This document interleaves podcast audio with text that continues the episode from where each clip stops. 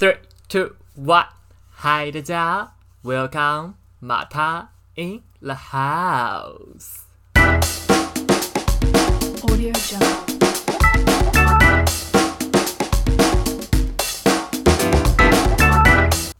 嗨，大家晚上好！很久没有一个人录 podcast 了，没有错。今天呢是 podcast 的 EP 十了，时间过得非常的快，居然已经来到了就是十位数了这样子。哎、不知道大家有没有注意到，就是我想说今天来尝试看看播一点背景音乐这样子，所以我刚刚就是从 Spotify 找了一个 Lo-Fi Beat 的一个歌单这样子。但我刚刚有想到，如果有播背景音乐的话，好像就不太好剪接了，是吗？感觉就是要一次给它 Cherokee 这样子。那我想说，那我今天就来挑战看看，完全不剪辑，然后跟大家小聊天一下这样子。因为我觉得我今天应该不会聊特别久啦，maybe 十五分钟吧。因为我今天算是一个有感而发，想要录这样子。因为其实我明天又帮大家预约了一组嘉宾，所以我明天其实要录一集，今天算是一个 special 的特辑啦。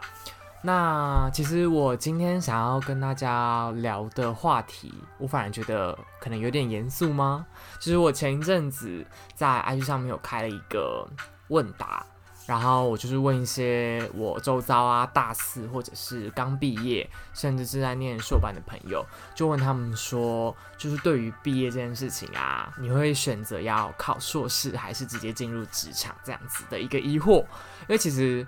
我这个时候一定都会开始想这些事情嘛。那其实要进入职场跟要进入硕士，真的是我觉得是一个很难去直接下定论的东西，因为我觉得要考量的因素很多。然后那天其实我收到很多回复，所以我想说今天就来跟大家读这些回复，然后顺便来跟大家分享一下我的观点好了。那其实在这之前，我想要先跟大家提一个，嗯，我觉得算是有一点关联的事情啦。就是大家应该知道这几天台大发生了一些有些遗憾的事情，这样子。然后虽然我不是念台大啦，但我其实身旁蛮多朋友念台大的，因为我以前高中是念就是桃园区的第一志愿，所以我们学校那时候，我记得我们学校那时候可以上台大的是一百五十个人吧，我记得最后有上台大的好像也有快一百个人这样子。那其实就这几天听到了很多，就是我在念台大的朋友的一些，他们可能有转发现实啊，然后对这件事情的看法、其实不不只是台大，应该很多地方都有，就是在讨论这件事情的一些留言串这样子。那其实我没有去做太多的接触啦，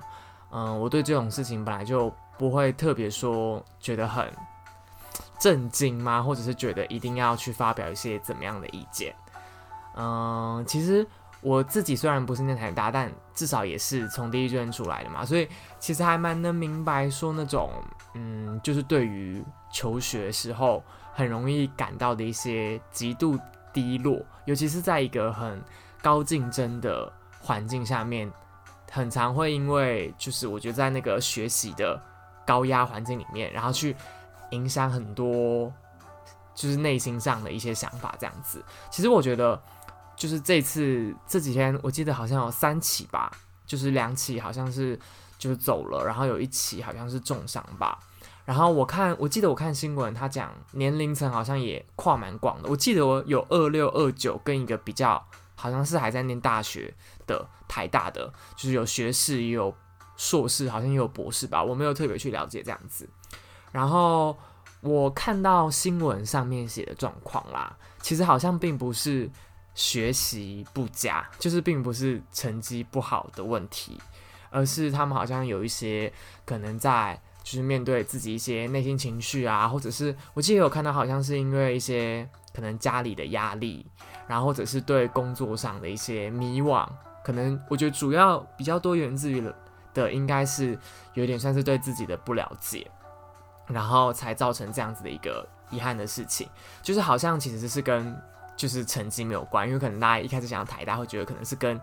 就是分数或成绩有关。但是其实我个人觉得，你上大学之后应该是不太会因为这种事情感到特别低落啦。我我以我的观点来讲，我觉得更多的可能是心理层面面对一些社会上的舆论，或者是一些可能社会上的眼眼光在看待你的时候，你可能会自己会去产生一些比较负面的想法这样子。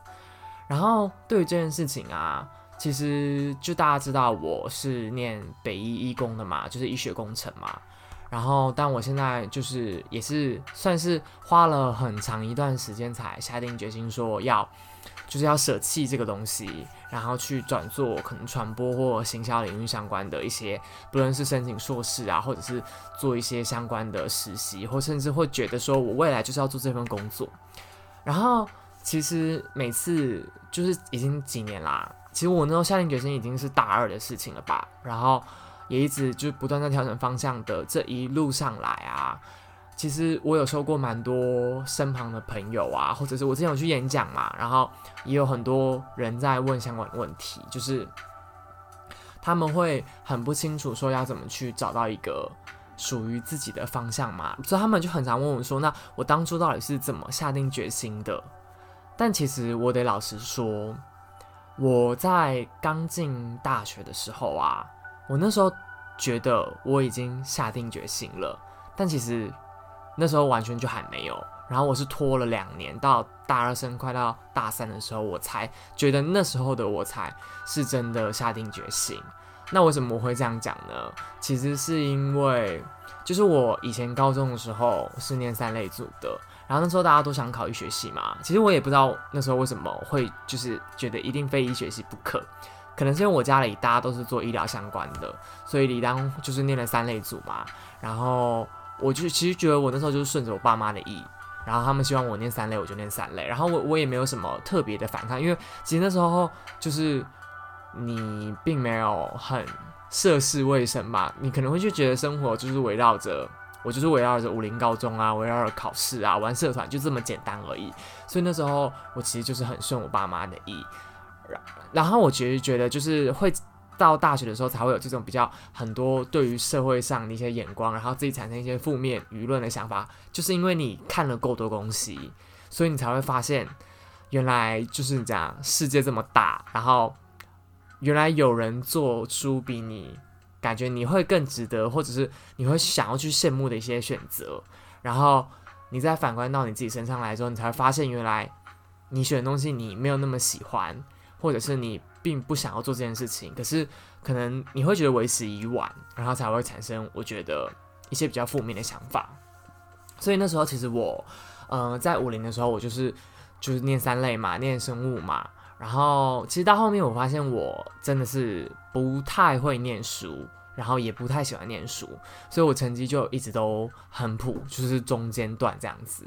然后那时候考学测，我记得我那时候考六十七。六十七吧，还是六十八？满分是七十五。然后那时候就是医药牙都上不了，所以我就是那时候我也没多想哦，我就想说好啊，那就考职考，反正就是没上医学系，所以就考职考这样子。那时候其实我是那时候在申请填志愿的时候是有想过说要填一类组的念头，因为其实六七六八是上得了一些正大的一类组，应该还有办法去拼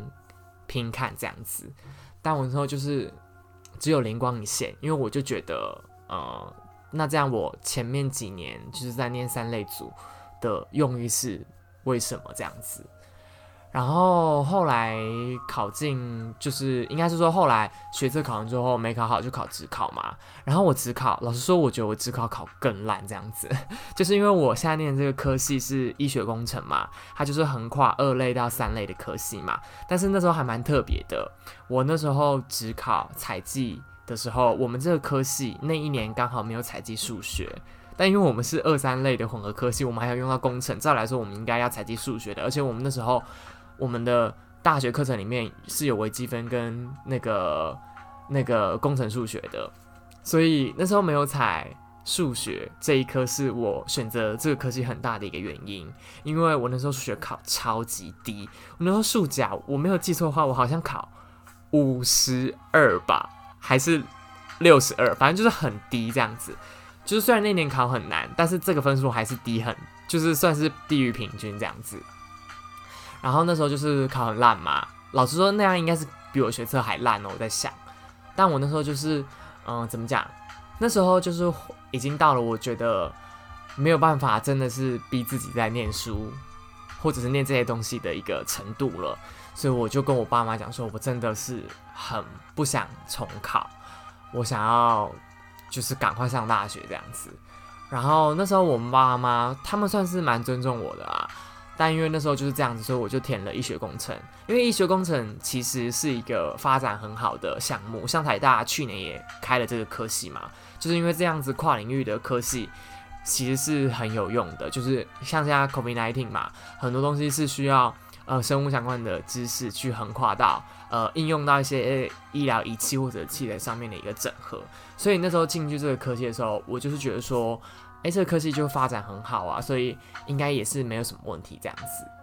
但我那时候进去大学的时候，所以我那时候就是有觉得自己下定决心是，就是觉得说没关系啊，那我还是找到一个可行的方向啊，就是它发展好，所以我现在进去念也没有什么问题。这样子，我觉得就有点像是我那时候高中选三类组一样，就是我没有想太多，我就是觉得哦，好像还行，然后爸妈觉得还不错，然后我好像也可以接受，所以我觉得没问题这样子的一个想法，然后我就进去了。那我的老师说，我觉得发展好这个方向是完全没有错的，就是我我们到现在都我都还是感受得到医学工程这个科系它的出路是很有优势的这样子。但因为他学的东西就还是围绕在物理化学啊、数学啊，然后工程、计算机概论啊，然后再混合上生物的一些解剖学啊、生理学，就是反正就是我觉得二三类组很难的东西我们都要学这样子。所以其实大学前两年我就觉得说，天哪！我怎么还是在念一大堆书？就是真的狂念一堆书。然后大一的时候，我除了玩社团以外的时间，我就是都很必须要好好看书。因为我那时候就是进去北一之后，我就觉得说，因为是一个从新的开始嘛，那我就想说，那那我这一次就是好好拼这样子，不要那时候其实心里就是有觉得说，不要再像。考学测或考职考那样子，就是好像有念又好像没念，然后最后就是有一点点，就是到了这边这样子。所以其实前面两年我有曾经有想过要打起精神再好好来念这些东西。然后那时候其实我也是真的花很多时间念。然后其实我觉得有花时间念是有表现在成绩上面，只是那时候大概到了大二上或大二下吧，我又觉得说就是。这样子念对我来说真的好吃力，就是我很没有办法，就是很快吸收很多，不论是就是微积分，或者是呃计算机概论，或者是工程数学相关那种，就是很难的应用的东西，就又有一点回到高中的时候，就是我真的是死背硬记，然后不断的练习这样子。所以其实大一大二那两年，我就是处在一个很复杂的情况嘛，就是一方面我就是觉得我。嗯，在大学生活里面，不论是参加社团啊、去热舞社啊、当干部，或者是在校外，就是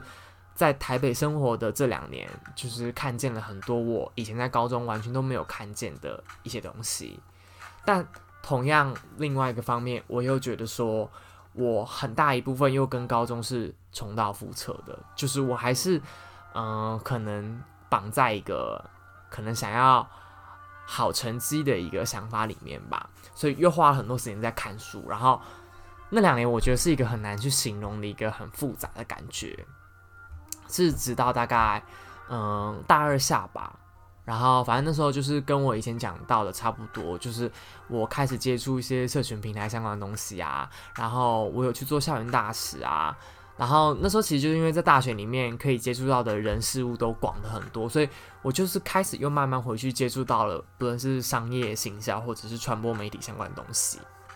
那时候其实我就觉得，那才是可能我真心想要的样子吧。即便它出路一定，我我我不能说一定啦，但至少我觉得在可能比较，嗯，比较。怎么讲？就是直观来看，医学工程的出路，我自己觉得一定会比不论是行销或者是传播来的好，而且我觉得是好的很多。这样子，就是因为做医学工程，你不论是研究研发，其实就是你就是跟着团队，然后好好做这些东西，基本上是没有什么问题的。但我觉得行销传播相对起来，它当初我刚开始接触到的时候，我还是会觉得它只停留在兴趣。但我就是也不会觉得它可以当饭吃，我就是觉得它只是一个兴趣这样子。只是那时候接触到这块领域之后，我就越来越有兴趣啊，然后越陷越深啊，然后花越来越多时间去怎么讲，去想要多了解这个产业或者是相关的工作内容是什么。直到那时候我才觉得说，这应该就是我比较想要的。我觉得以一个比较级来说，我那时候也不敢把话说的那么死嘛，所以我就觉得它相较起来应该是我会比较喜欢的。那那时候其实就是面临到一个问题啦，我就是到底该怎么办这样子。我还记得我那时候去，就是今年七月的时候去 TED 演讲的时候，我的那个演讲的重心就是围绕在我为什么要就是要从医学转到行销领域啊，然后那时候到大概到底是发生了什么事情啊？重点是我那时候是怎么去跟身旁的人沟通啦，应该这样子讲。嗯、我在这边简单提一下好了，因为我怕我今天要聊的事情就是讲不完这样子。反正那时候我觉得比较主要的问题应该是，我觉得跟家里的人交代啦。我相信这应该是不论这次嗯，可能台大发生的事情啊，或者是不论是我这前几天开了那些提问，问大家就是要就职还是要去硕士，我觉得很多人考量的点可能不会只单单围绕在自己想要或者是自己觉得。呃，比较多的时候，我觉得大家应该会考虑到是可能家里的一些声音啊，或者是家人的观点这样子。我爸妈其实并不是说管得非常严，但你要说真的管很松吗？我觉得也没有这样子。呃，我觉得我跟我爸妈的关系就是建立在，我觉得你有事情要跟他讲，然后他们也不会第一时间说不，但我觉得他们会表明他们的立场。然后我觉得也不是说那种什么，我表明我的立场，我要这样子，然后我只是告知你们那么简单。我觉得也没有，嗯，我自己会觉得我们家那种相处方式是，如果你今天想要走哪个方向，你得拿出一定程度的，就是实力或者是一些呃东西来跟他们沟通，说你想要往这边走这样子。那时候大概是一个这样的情况，我相信应该绝大部分的爸妈都是这样子。就是他们现在可能都不会很硬性的说一定要怎么样或不要怎么样，但是如果你今天想要怎么样，我觉得你一定得拿出一些东西去跟他讲说你为什么要这么做这样子。那时候其实就是一个大概这样子的情况啦。然后我那时候算是一边在北医上课嘛，就大二大三那两年我的学分很重，就是都是二三二五或最低也有二十这样子，然后。我还记得那时候刚开始是先去，我那时候有去 Pop Daily 当就是外稿的编辑嘛，它算是我社群行销以及传播媒体的第一个算是开端吧，就是有进入职场的程度啊。因为我那时候 Pop Daily 工作是一个正职哦，是我有签约的那种情况，还不是实习或校园大使这样子。然后后来就是有去电影的发行公司做校园大使啊，然后现在又做了两份行销实习啊。然后这两年其实我觉得，虽然没有，诶，没有没有，我自己觉得我这两年其实我一直都没有停止接触社群媒体或者是传播相关的东西，不论是我自学一些，嗯，做 YouTube 的方式啊，或者是经营 IG 啊、录 Podcast 什么的。嗯，那时候就是我。一边在北一上课，然后不断做这些事情的同时，也是一直尽量想要呈现给我爸妈，说我现在就是真的有在做跟这个领域相关的事情啦。嗯，那时候倒也不是说我就是一直跟他们讲说，哦，我要就是要走这个方向哦，我就不管。那时候有点像是我就跟他们讲说，我还是会在北一继续念书，但我课余的时间，我我以后就不去跳舞了，我就是去做这些事情。然后我两边都做，看就是我传播媒体那块的事情能不能做起来这样子。然后后来其实大概就是现在已经那时候就是一个这样的状态，维持了快两年了吧。嗯，大二下，我现在也要快大四下了嘛，就大四上要结束了。那时候就是一个这样子的情况之后，我就开始比较主要的变化是，就是有自己的收入，然后没有跟家里拿钱，然后我爸妈可能会慢慢去。看我到底在做一些什么东西，像他们会看我的 YouTube 啊，也会看我的 IG 什么的，就是他们有发现我开始不跟家里拿钱了。今年开始啦，拿的钱变很少，就是真的很少，应该是我以前的四分之一吧，就真的是很少这样子。然后主要是因为我今年两份实习都有薪水啊，然后经营一些社群平台也有一些收入这样子。那这样子的情况，其实我其实从来没有真的说硬碰硬的跟我爸妈吵这件事情，算是一个潜移默化的情况下，慢慢告诉他们说，我觉得我做得到，然后我觉得我想要多花一点时间在未来尝试这个方向，这样子。那时候大概就是一个这样的过程啦。我我个人认为很多事情都不是一个，就是我会觉得它是渐进式的，它不会是一个一翻两瞪眼的从呃不可以到可以这样子，它一定是可能慢慢地从呃十趴、二十趴、五十趴、八十趴，然后最后可能到一百趴，你终于可以从是走到不是了这样子。我会觉得很多时候。嗯，我那些朋友在问我这些问题的时候，我都会很难给出个一个答案，是因为我并不会觉得它是一个一个月，或者是甚至我觉得它三个月都还不够，我自己觉得它至少要半年去，嗯，你可能要从一个阶段走到下个阶段，你可能就是要花半年那么久。所以老话一句啦，每次我很多朋友问我这些问题的时候，我都还是会说，你可能还是得去找一个你有点喜欢的事情，然后慢慢的。去了解它，然后去找相关的经验呐，然后让你就是不单单只是觉得你对这个事情是有兴趣的，而是你了解说，在这个你有兴趣的东西里面，有什么东西是你不喜欢，有什么是你喜欢的。嗯，就像我之前有提到，你不可能是全然喜欢一个东西的，因为那样会很可怕。你那样你到后期你会忘掉你为什么会喜欢这个东西。所以我会觉得说，如果你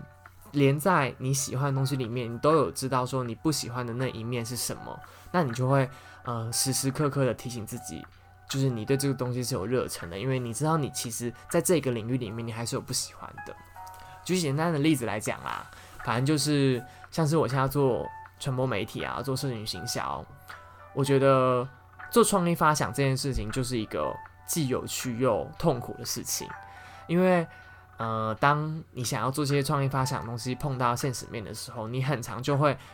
碍于一些就是现实面的问题，可能今天就是这个提案它不够接地气呀，或者是它没有办法迎合市场需求，那你的创意就是无效的这样子，那我就会觉得很痛苦啊，我就会想说，嗯，可是我就想要做一些看起来很酷的事情啊，这是我喜欢做。社群做传播媒体的东西，因为它可以把很多我觉得很有趣的东西具象化。但是你看，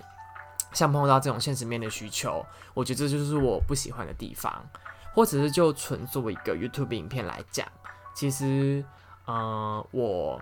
最喜欢的当然是录影的当下啊，或者是做一些很 fancy 特效以及成果分享的时候。但像是像是剪接啊，或者是上字幕啊、上字卡啊，或者是处理一些很繁琐的一些厂商的合作信件的时候，我都觉得那是一些很烦的事情。那嗯，可是也避不了嘛，因为如果我最后真的想要做一支嗯有达到我品质的影片给大家看的话，这些东西都是必经的一个过程，这样子。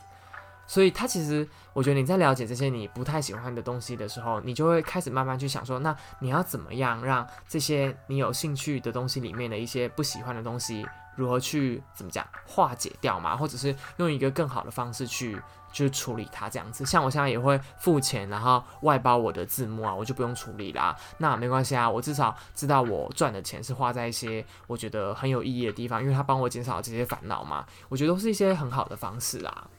简单来说，我觉得，呃，我不知道，就是现在还有没有人会很认真去想说自己的未来的方向是什么？因为就我而言啦，就我的观察来看，我觉得比较多，大多数我这个年纪的人，他们想的比较多的还是说，呃，没有想要跳脱自己真的很熟悉的那个圈子，然后去发展一个新的方向。我觉得大家会去想自己的未来在哪里，以后要干嘛。但我觉得大家比较习惯的还是在你现有的一个环境里，或者是你的科系里，哈，这样讲可能比较具体，然后去找一个自己比较喜欢的事情。当然，这样子完全没有错。那我觉得只是要，我觉得如果可以的话，当然是可以再往回头去想一点，就是自己到底真正的喜欢的是什么。就是我觉得那时候我就是有再往回想一点。那时候刚进来北医的时候，我觉得我就是跟现阶段大多数人一样，我就是在医学工程里面这个地方去找一个我觉得我有兴趣的东西。那其实我那时候有找到嘛，就是医疗的 marketing，医疗的行销。因为医材它还是要做 promotion 的这样子，所以那其实就是我跟我现在的其中一份实习有关。我那时候本来就是以此为定位，我就想说，那我就以后就朝这个方向发展就好啦，又跟医工有关，又跟医疗有关，然后也跟形象有关这样子。只是在想更早期一点的时候，或者是我觉得在想更多一点的时候，我就会觉得说，可是我喜欢的行销并不是在医疗领域这个里面，我可能喜欢的更多的是影视产业啊、美妆啊、服饰啊，就那那那个领域的东西，我才是连它的一个 topic 一个主轴都是我喜欢的，我我就没有想要为了就是怎么讲，为了依附在一个我已经熟悉好几年的从高中到现在的一个医疗领域。然后再去选一个我比较喜欢的分支，就是我后来往回很认真想了之后，我就是才终于下定了决心，说我要走出这个我很熟悉的圈子，然后去一个我很不熟，但是我觉得那是打从心里应该最适合我的一个地方，这样子，算是一个跟大家分享一下我的心路历程啦。哦，结果今天本来要跟大家聊大家的回复的，好，没关系，我后面。就是来跟大家讲一下，就我那天就问说，大四或任何的朋友们，你们对于毕业的想法啊，或者是考量，然后像是有朋友跟我说，应该是说我其实觉得选择要念要读研的人还是占大多数，这跟我目前就是民调，就是调查我身旁的朋友，也是大家都是有想要读研的一个想法。那大家想要读研的话，其实。我觉得蛮多人的理由是，有一部分的理由是他们会认为现在不读研究所出去好像什么都不太专业。我个人觉得这个东西就是呃见仁见智啦。你要说是，我觉得当然没有错，因为我觉得在硕班你学的东西一定是更加专精。我觉得这样的想法可能比较适合应用在二类，就是工程类的科系啊、电子什么的，因为我觉得那个真的是需要很。专精的技巧，可是我个人觉得一类像我做行销和 marketing，呃，你有没有念硕士？我觉得是一个怎么讲，它不会是一定加分，当然它还是有可能帮你加分到了，但是我觉得它就是没有说是一个必要东西。然后那天还有人说到说，哦，他们觉得金钱压力呀、长辈或者是亲情的舆论很可怕，就是他们说，不论是你要去。嗯，读研或者是你要工作，他们觉得这些东西都会影响你。简单来说，就是我觉得是家里的眼光啦。那我个人觉得这个也是一个很值得去思考的事情嘛，因为我会觉得说这些东西虽然很可怕，但是你又不得不考量。像我自己就是，其实我是很在意家里的人怎么想的人。是同时间，我也会觉得说，你并不是一定要去屈就这些想法，至少是以我来说啦，我是绝对不会，我家里人说什么我就怎么做这样子。但是同时间，我又会觉得我一定要去顾及他们的感受这样子。所以我其实一直以来都并不是那种说怎么样就怎么样，然后就很叛逆啊。没有没有没有，其实我个人觉得我在嗯做很多事情之前，其实我最优先的。我甚至会觉得，我考量他们的感受会比考量我自己来的多，但我会尽量想办法去做一个可能以我想走的方向为主，但是又不会让他们觉得，嗯，怎么讲，不安心吗？因为其实我觉得很多时候，爸妈并不是说很反对你，而是他们很担心你。然后我，所以我其实意识到这件事情之后，我就一直在试着去缓解他们的就是不安感，就是我就是。简单来说，我就是没有跟他们拿钱嘛，我就跟他们讲说，那至少我还活得下去嘛，所以你们至少在就是最基本的食衣住行，你们其实可以不用担心我这件事情这样子，因为我自己觉得，嗯，我爸妈他们一定还是希望我过得开开心心最重要，然后身体健康最重要，就是你知道，爸妈应该都这样想，所以我觉得从这个点来讲，我那时候觉得最好面对这种来自家里啊长辈舆论的一些声音啊。这可能就是一个最好的方式。毕竟我觉得很多时候，呃，别人也管不了你多少。就是怎么讲，就是我觉得自己过得开心，当然还是最重要。所以我觉得对于这种舆论，我自己都是保持着一个这样子的想法。这样，那其实也有也有蛮多人回答我是说，他觉得本来以为想读研究所，但是现在还很迷茫。没有错，我跟你讲，这个也是 我收到超多这样子类似的回复。这样。因为很多人会想说，嗯，还不想要，我不知道，可能有些人觉得还没有想要进入职场，所以读研。那很多人可能就是我前面讲到嘛，觉得好像读研可以更专精，所以想要读研这样子。但我觉得在真的到申请的时候，这个季节的时候，其实很多人会开始有不知道，就是读研的目的为何，很容易是因为申请研究所的时候，其实很常要准备那种呃申请的资料或者是个人自传，然后你就要很深入的去研究你要申请的那个 program 嘛。但这个时候，你可能就会发现说，你研究的越深，你会觉得说，你好像对这个东西又没有什么兴趣，那读了是不是又没什么用？这样子，因为这时候就会真的是非常非常的了解了。因为我觉得那时候已经不像你，呃，高中考大学的时候，我们对于大学科系，我们真的就是耳闻这样子，因为我们完全没有任何的社会经验。但是你进去大学之后，你真的是已经。有算是体验过半个社会的时候，你就已经知道说，那你接下来读研的目的为何啊？你想要从那个研究所里面获得什么？或者是你其实已经够了解、够知道要怎么去找资料，说你现在想要了解这个研究所的呃，就是内容啊、课程规划，或者是甚至是未来的一个走向、产业发展是什么？你其实你都办得到了。所以这时候你呃，内容越多、资料越多，其实你才会很容易去。呃，疑惑说，那我到底有没有读的这个必要？这样子，我觉得这个是虽然是很多人会有的问题，但我反而觉得这个问题是怎么讲，是值得存在的。因为我不会觉得说一定要念硕士，我觉得直接去工作其实也蛮好的。因为我身旁其实很多人都是先去工作，就是以行销或传播媒体这个领域来讲，但是很多人会选择工作两年之后再去念研究所进修，算是给自己放个假。就是你知道，就是在回归学生生活，然后他们很多人都觉得这样很不错，就是有种嗯带着不一样的心态回去念书嘛，然后或者是出国进修也有可能，然后可能在国外发展啊。因为我自己觉得有工作经验，对于申请硕士一定是会怎么讲？更加吃香的，然后你也更能去跟产业面做结合。以就是行销传播或者是商科这个领域来看的话，我不知道其他的就硕士是怎么样，因为我连我们本系的硕士我就完全没有研究，所以我个人觉得这几大项的问题都是还蛮值得跟大家分享的。然后我那天还有看到一个蛮有趣的，就是很多人说他们蛮不想毕业的，有人说觉得自己还不够格毕业啊。或者是觉得，嗯，还没有准备好这样子，这个东西其实我自己也很有感，尤其是就是在可能在不同公司来来回回继续这么久，才会发现，在学校学的东西，老实说真的用不上去，所以就会很害怕进入职场，然后要面对一些很现实面的东西。但我觉得这种东西就是你知道，它就是有点硬被推着长大的感觉。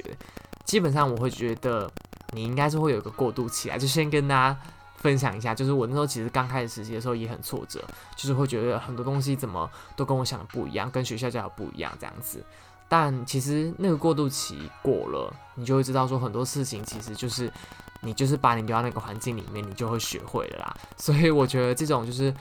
可能不太想毕业的一个心情啊，我觉得大家都能懂，然后我们也都能理解。那至于觉得还没有准备好进入社会的话，那就是等你进去了，你就会准备好了。这样，这真的是一个很老套，但是又很实用的话。这样子，好啦，结果今天前面聊太久了，然后也是聊了快三十五分钟，然后 EP 十就是以一个这样子有抒情 background 的情境下跟大家就是见面。然后也希望未来大家可以继续支持我的 podcast，那我会尽量想说规划一些比较多元或者是不同面向内容给大家的这样子。好啦，那今天 podcast 节目就到这边结束啦。如果大家喜欢我节目的话，记得要给我五颗评价，然后呢订阅我的频道啊，帮我把我的就是节目分享给更多人。如果用那个 Spotify 的话，是可以把那个节目转贴到 IG 的现实动态哦。这样好，那大家就是要持续收听啦。我们就下一集 podcast 节目见喽，拜拜。